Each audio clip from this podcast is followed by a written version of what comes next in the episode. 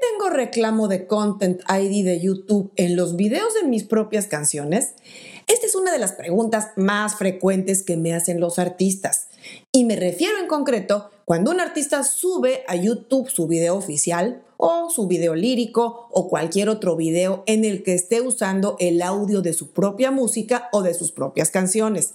Y entran en pánico cuando se dan cuenta que les aparece un reclamo de Content ID en sus videos. En este programa te voy a explicar por qué sucede esto y si es algo que debes evitar, qué puedes hacer al respecto y si esto de algún modo pone en peligro tu canal de YouTube o no. Soy Ana Luisa Patiño, estás en mi disquera, donde siempre vas a encontrar las mejores recomendaciones de marketing musical, distribución, estrategia y formas de operar tu proyecto musical como artista independiente. Suele haber mucha confusión entre la eliminación que hace YouTube de videos por incumplimiento de derechos de autor y los reclamos por Content ID. Los artistas entran en pánico cuando reciben un correo de Google diciendo que su video incluye algún contenido protegido por derechos de autor, lo cual es el famoso reclamo de Content ID. Y claro, inmediatamente piensan que están en problemas y cuando se trata de un video de sus propias canciones, se molestan mucho porque no entienden por qué YouTube puede estar reclamando un video de música que les pertenece. Vamos a aclarar por qué sucede esto. Para comenzar vamos a definir los conceptos de reclamo de Content ID y el de infracción por derechos de autor. Cómo se aplica en el contenido que publicamos en YouTube y qué hay que hacer o qué no hacer al respecto propietarios de los videos y audios originales son los dueños de los derechos de autor del material que suben a YouTube. Aquí entra la primera distinción. Cuando tú entregas tu música a una distribuidora, muy probablemente tengas también incluido, cubierto, el tema de la distribución a YouTube y redes sociales. Esto significa que tus canciones se van a entregar a YouTube cómo se entregan a Spotify, a Apple Music, a Amazon y demás plataformas. Y esto va a generar en YouTube el famoso Content ID, que no es sino una especie de huella digital que va a servir para identificar tu música y cualquier video que se suba a YouTube, ya sea tuyo o de otro canal, usando tu música, va a ser identificado y puede ser monetizado por el dueño de esos derechos, que en este caso no eres precisamente tú, sino tu distribuidora. Con esto te queda claro por qué ante YouTube tú no eres el dueño de los derechos de tu música, sino tu distribuidora o disquera. Y aclarado ese punto, vamos al siguiente. ¿Cuándo sucede el reclamo por Content ID y cuándo la infracción o el bloqueo? Los propietarios de los derechos de autor decidirán qué hacer respecto al uso de su contenido en YouTube. Básicamente tienen dos caminos. El primero es configurar el Content ID para que bloquee absolutamente todos los videos donde el sistema de YouTube detecta el uso de su contenido, del contenido que les pertenece. Esto va a generar un bloqueo y la persona que subió un video usando contenido sujeto a copyright con estas características recibirá un aviso de falta, infracción o el famoso strike. Esto quiere decir que la persona dueña de los derechos de esa música o de ese video, de esa película, no autoriza que nadie más haga uso de su contenido. Esta falta es grave, ya que YouTube solo tolera tres de estas penalizaciones antes de suspender definitivamente un canal. A este tipo de fallas no nos vamos a referir en este programa. Hoy solamente vamos a hablar de el uso de tu propia música en tus videos, lo cual nunca deberá generar bloqueos o eliminaciones, sino reclamos del Content ID.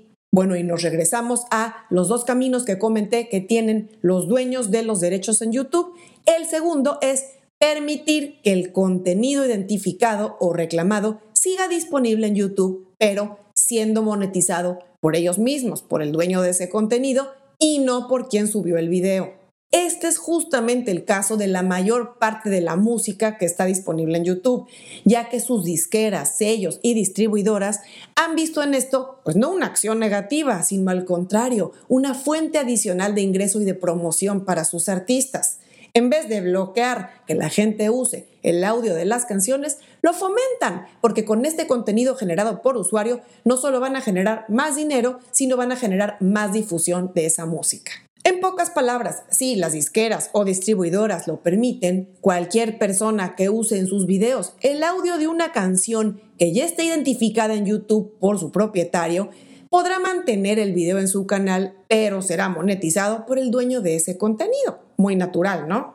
Y ya que definimos bien en qué consiste el Content ID y cómo funciona respecto a tu música entregada por tu distribuidora a YouTube, verás que es muy lógico que cuando tú publicas en tu canal tu video oficial, video lírico o cualquier video en el que uses tu canción o parte de una de tus canciones, inmediatamente el sistema de identificación de YouTube verá que tu disquera es la indicada para monetizar ese contenido y no tú. Con lo cual vas a recibir un email de Google donde te indican que uno o varios de tus videos tienen un reclamo de Content ID. Para obtener más detalles sobre los reclamos, podrás ir a tu sección de YouTube Studio. Dentro de YouTube Studio, en el menú izquierdo vas a ir a Contenido, que es donde viven todos tus videos, tu librería. Y ahí podrás ver en la columna de visibilidad el estado actual de cada video. En este caso, les muestro un ejemplo en pantalla, vemos aquí los que tenemos como públicos y luego enseguida tienes a la derecha la columna de restricciones, donde podrás ver el o los videos que estén sujetos a algún tipo de restricción. En este caso, como verás, son varios videos musicales y en todos hay reclamo. Mientras que el tercero, que es un EPK, pues no contiene ninguna restricción, ya que no le fue detectado ningún audio o video que estuviera sujeto a copyright. Esto no quiere decir sino que tu distribuidora está haciendo su tarea, es decir, monetizando tu contenido en YouTube. Y ante YouTube, tú eres como cualquier usuario o dueño de cualquier canal. Cuando usas tu música en algún video, te están avisando que alguien más, es decir, tu disquera, tu distribuidora, tu agregador, lo está monetizando. Y para comprobar que no estás en problemas, sino todo lo contrario, podrás abrir los videos que tienen el reclamo y verás algo así. Hasta arriba podrás ver que dice resumen y estado de los derechos de autor. Más abajo dice, el reclamo de Content ID en tu video no afecta al canal ni constituye una falta por incumplimiento de los derechos de autor. Textual. Y para tu mayor tranquilidad, podrás ver más abajo el detalle de esto en tres partes. En primer lugar, el impacto al canal. En segundo, la visibilidad. Y en tercero, la monetización. Vamos a la parte del impacto al canal, donde verás que está en verde, donde te aclara que no tienes problemas por este reclamo de Content ID. Es solo un aviso. Luego tienes en visibilidad que tu video sigue disponible públicamente en YouTube. Y en tercer lugar ves en la parte de la monetización el signo de moneda en rojo, indicando que tu video no es apto para la monetización por ti.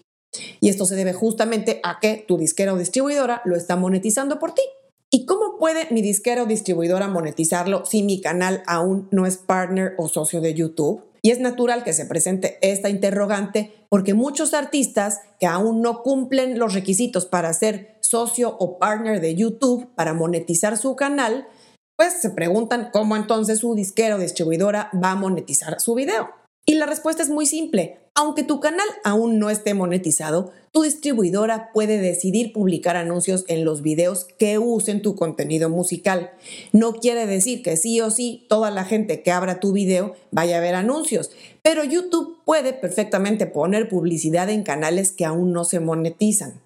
Ya que te quedó claro que usar tu música en tus videos genera un aviso o reclamo de Content ID y que eso no significa sino que tu distribuidora está haciendo su trabajo monetizando tu música, podrás relajarte cada vez que te llegue uno de esos emails o que veas un aviso con el signito rojo dentro de tus videos. De cualquier modo, siempre que publiques un video, te lleguen o no emails, es muy recomendable ir a esta sección que te mostré de YouTube Studio, entrar al panel de contenido y revisar que no tengas ningún bloqueo o eliminación o falta, que no debería de ser así, si el video y la música son totalmente tuyos y tu distribuidora tiene derecho a explotarlos. Y siendo así, este tipo de avisos o correos no requieren ninguna acción de tu parte.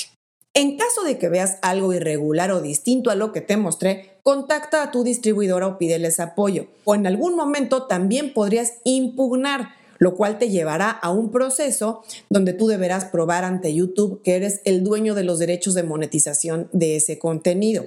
Esto no te lo recomiendo porque lo que estarías haciendo es pelearte con tu distribuidora esos derechos de monetización que tú ya le cediste. Digamos que estarías faltando a tu convenio con ellos. Así es que antes de recurrir a esto de la impugnación, ante cualquier duda, contáctalos y pregúntales. Y para cerrar, solo mencionar que en la mayoría de los casos el reclamo tiene un propósito de realizar un seguimiento del video o de monetizarlo, no de bloquearlo. Por lo tanto, cuando tú subes tus videos oficiales, videos líricos o cualquier otro video usando tu propia música, te llegará el reclamo por Content ID pero solo significa el aviso de que tu distribuidora está haciendo su trabajo de monetización. Tus videos van a estar disponibles a pesar del reclamo, todo el mundo los va a poder ver y podrás seguir compartiéndolos con otras personas. La mayoría de los reclamos de Content ID aparecen en el momento en que subes el video, pero ten en cuenta que puedes recibirlos también en cualquier momento. En resumen, el reclamo de Content ID en tus videos no afecta a tu canal ni constituye una falta por incumplimiento de los derechos de autor, no es un strike. En las notas te dejaré el enlace a otros programas donde hablé sobre estos temas de Content ID y de copyright en YouTube.